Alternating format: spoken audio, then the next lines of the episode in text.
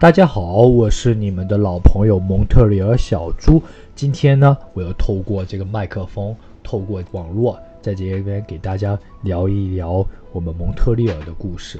欢迎大家再次来到《猪说魁北克》的节目。今天我给大家聊一聊蒙特利尔关于租房的话题。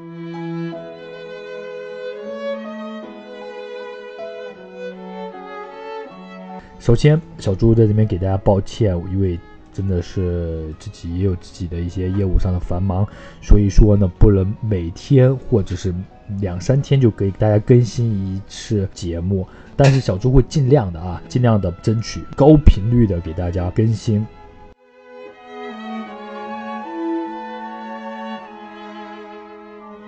在魁北克蒙特利尔，我们有一个叫搬家日。搬家日的时间是七月一号。大家会觉得奇怪，为什么是搬家日呢？一般来说啊，一般也不是说百分之百的啊，百分之五十吧左右的租约，英语呢叫 lease，法语叫 buy，是在七月一号为续租，就七月一号是一个续租。那很多人呢就会在五月份啊，或者是六月份啊。啊六月份已经开始有点晚了，就要四五月份开始就开始找租的房子，不管是要第一次来这边租房子呢，还是换房子住。那今天呢，正好在租房的旺季之前，给大家聊一聊租房子。不管您是第一次来这边留学，还是说您已经是来这边的老移民了，需要更换租约，在这边呢，小朱可以大家聊一聊小朱了解的租房故事。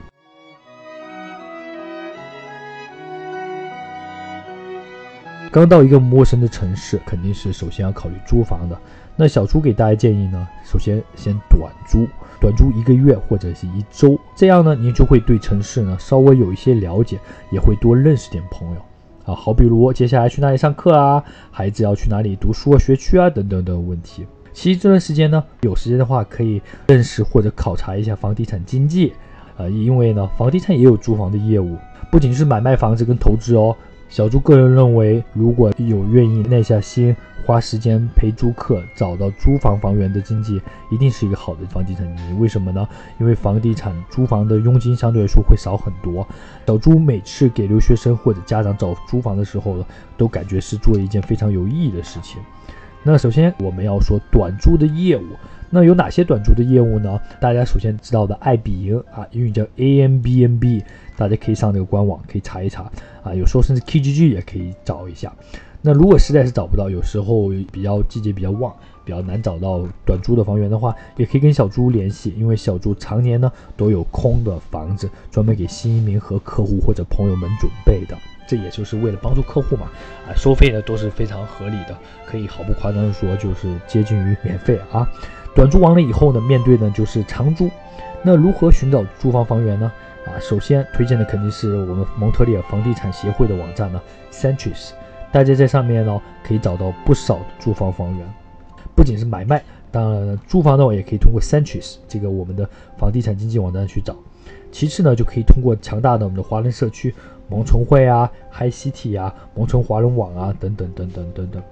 那租房呢？为什么很多朋友现在的朋友都会说啊，租房怎么那么痛苦啊，这么难？首先呢，为什么当地的人不租房给我？这里就讲到了很多故事了哈。为什么很多新移民来了以后就说，为什么租房啊要交我付半年的租金？对于新移民来说是有点不公平啊。其实道理很简单，因为当地人呢对于新移民是一无所知的啊，他是觉得新移民是没有任何信用记录的。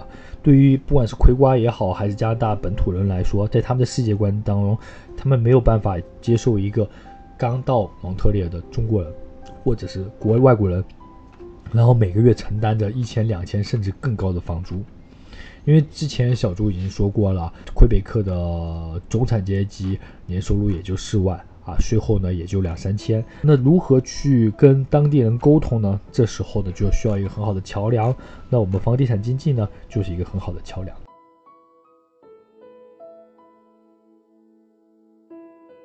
小朱曾经帮一个客户在黄家山啊圣克莱梦小学附近呢找找房子，找租房，当时呢，嗯，找到一户犹太的房东，啊，然后房子特别好，我们也特别想租。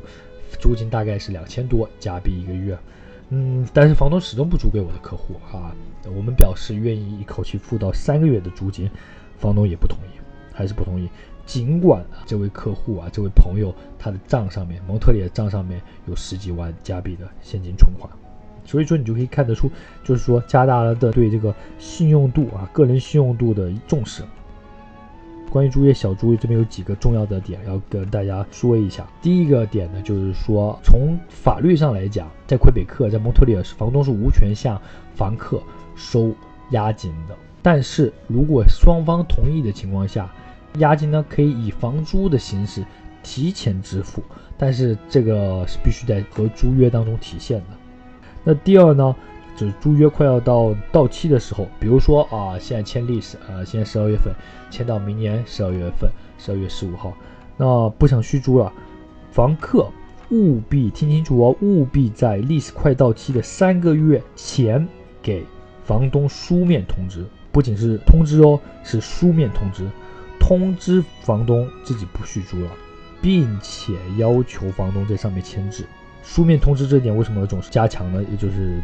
重点呢，因为你要是只是口头通知，或者是 email 通知、打电话通知，你都没有办法证据去证明你通知过房东，所以要书面通知，然后房东在上面签字，证明他看到了，这一点很重要。每年七月、八月搬家日啊，房东投诉房客，房客投诉房东，一堆的纠纷啊，其实呢就是没有慎重，没有慎重，一定要慎重。那第三点呢？作为房客啊，如果你住满一年的话，你有必要给房东申请要有一个 R L 三十一的报税表格啊。作为房客呢，如果是税务居民的话，你一年还能抵个几百块钱的税金呢。那是这个表格怎么说呢？R L 三十一，很多留学生都不会去要这个表格，这个表格其实还是很重要的啊，因为证明你在魁北克合法的居住。那除此之外呢？那小朱呢还觉得，就是说，如果作为房客的话，你有必要买一个房客险啊。对于房东呢、房客来说，都是相互的保护。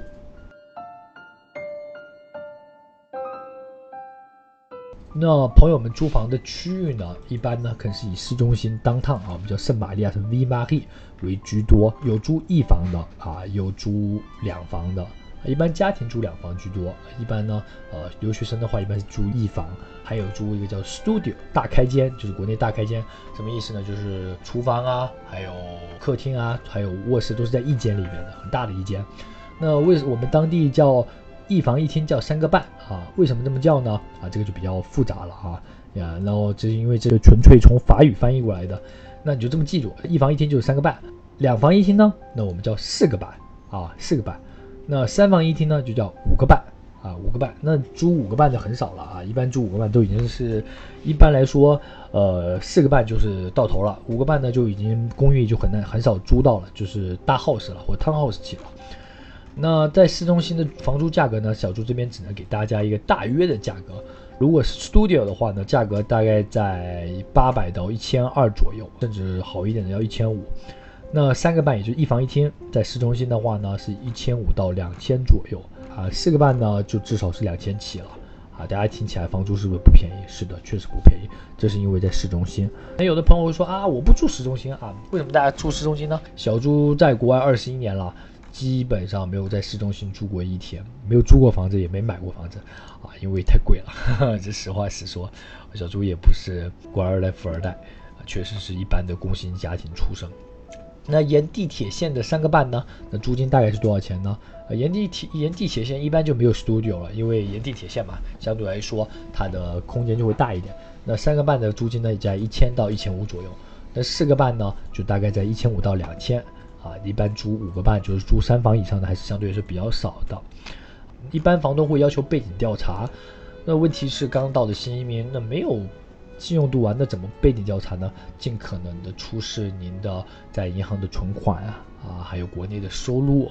如果您需要的话呢，有您的房地产经纪帮您找房的更好了，他就可以在中间做一个担保人。小朱是这么觉得的，虽然这边的佣金都是房东出，很多朋友们会觉得啊，那个羊毛出在羊身上，房租相对来说会贵个几十或一百两百块钱。一百块钱一百刀，但是呢，还是专业人做专业的事啊。一个专业的房地产经纪，他的职业操守也好，他的专业度也好，对于你的第一次租房还是很有帮助的。确实啊，在房地产经纪的网站当中，我们共享资源当中，租房的房源确实并不是说是百分之百覆盖的，很多房东的话不愿不会去挂给房地产经纪去操作，啊，为什么呢？他们因为就喜欢自己啊登在萌宠会啊或者海西天或者不同的华人平台上面都愿意去打广告，就自己去招房客。两个方面来看待这个事情吧，就是说，当然了，自己可以内部消化固然好了，但是小朱也是建议老华侨也好，或者是同胞也好，啊，就即使你们要租自己的房子，也最好找我们专业的就是房地产经纪，我们来帮你操作这个事情，因为我们呢也能帮你合理的去排除一些不好的房客，啊，当然了，新移民嘛或者留学生呢。都相对来说都是很简单的，都老老实实的，不会说晚交房租啊，或者是不交房租啊，这种事情是基本上不会存在的，啊，但是呢，有我们的存在，相对来说也是会比较很好的去管理。很多人听到过说蒙特利尔，听说房客的利益受到很大的保护啊，房客是最大的，房客都永远不交房租啊，这种事情呢存在存在，但是没有必要无限的去放大。蒙特利尔相对对于房租委员会来说，确实房客是受到保护的，但是在小朱看来呢，只是说穷房客确实比较受到房保保护，一个月的租金呢大概在五百到一千左右，甚至是更少。小朱跟房客曾经发生过不愉快的事情，我们也上法庭也打过官司。最后呢，也把房客赶走了，这都很正常，这都很正常，这都是属于这个蒙特利尔城市的一部分，大家都可以慢慢的去体会，慢慢去了解。呃，不管您有任何的问题，不管你要来蒙特利尔想租房，或者是不管你找不到小猪租房啊，你有任何的问题都可以给小猪留言啊，小猪呢都会啊毫无隐瞒的尽量的帮助啊，有时候呢多问一句话，可以让你少走很多弯路。谢谢你的收听。我们下期见，谢谢，谢谢大家。